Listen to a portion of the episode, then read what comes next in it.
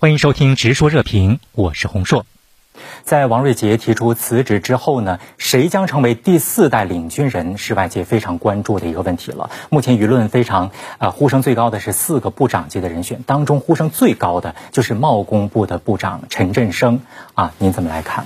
确实是可能性比较大的，因为我们要关关注到，就是二零一八年部长们推举王瑞杰的时候，实际上并不只是提到王瑞杰，他是明确提到。推举王瑞杰和陈振声为他们的领导人，嗯，只是王瑞杰是行动党的助理第一助理秘书长，第一助理秘书长，陈振声是第二秘书长而已，有这么一个差别而已。所以，那么第一秘书长现在退下来的话，那第二个这个这个顺势上去，那这个是没有什么疑问的。陈振声这种人，其实我还见过，就我在新加坡的时候，嗯，二零一六年当时这个因为围围绕南海仲裁的时候，当时呢新加坡办了一场研讨会。就在请了一些中国的学者和研究者到那边去，大家做一个对话。嗯，那么我也在其中去了之后呢，就除了第一天的会议之外，第二天呢，就是还让陈振生来跟我们这些中国的来的学者做了一个对话。当时我就坐在对面嘛，他一个人坐在坐在这边，他一个人讲了一个小时，就是用中文讲他对这个当下中新关系的一个看法，就讲的相当有条理。就他当然有他自己的一套逻辑，这个逻辑不见得我们都认可，但是你确实能看出他的水水平。首先没有绝对没有没有草稿，没有稿子，嗯，就那样一口气讲了一个小时，而且是非常有条理、有理据的。他不是不是口语化的，就是讲的非常，我觉得整理下来就是一篇文章，没有问题。这是二零一六年，二零一六年的时候，我去新加坡开会，这是这是我亲眼所见，他就坐在我的对面。所以你能看出来，就他这个人，这个他是武装部队，之前一直是在新加坡的部队。三军参谋长。对，在武装部队下来从政的，整个来讲，可能也是一个，就是整体上是一个精英化的一个路线。他家里他是那个单亲家庭，嗯，母亲一个人把他带大的，所以也算是一个很励志的一个故事。但你能看出，就他也是那种新加坡整个的精英的这一套做派。比如说这种，比如说去年那个疫情的时候，新加坡刚开始的时候就没有口罩嘛，新加坡人抢口罩。那个陈振声就就是在一个私下场合里就就就指责新加坡人说太蠢了，就是就是抢口罩这个事儿就是既不理智又很愚蠢，嗯，这个说说法还被人就是等于说是偷偷的弄下来放到网上，他也没有道歉啊，他觉得就是这个样子的，嗯，所以你能看出来就是他看起来是比较就是说，呃，也也没有李光耀那么强势，但实际上我认为他的行为举止跟其他人。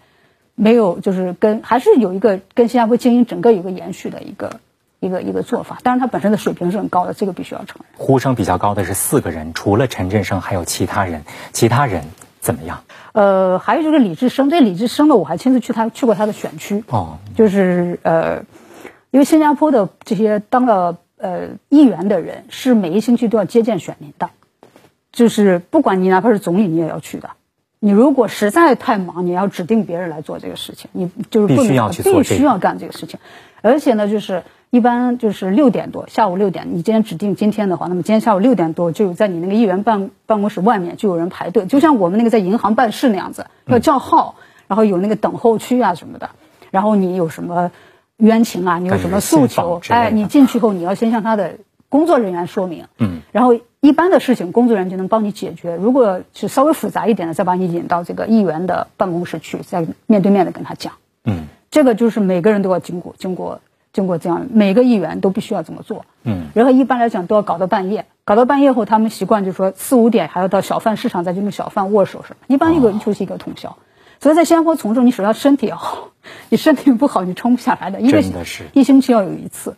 那么我那次就看了李志生的那个，就是他的那个。接见选民的那个过程很辛苦，真的是很辛苦，真是很辛苦。那您觉得他们四个人声望比较高，这四个人，呃，私下里有一些民调吗？还是说陈振声还是在他们当中是出类拔萃的？因为他毕竟是第二第二顺位的这个助理秘书长。新加坡应该没有这种民调，应该没有。而且他这个行动党，他肯定也不是按照民调来行事的，对吧？他对自己的这个判断很自信，他不会按照这个来的。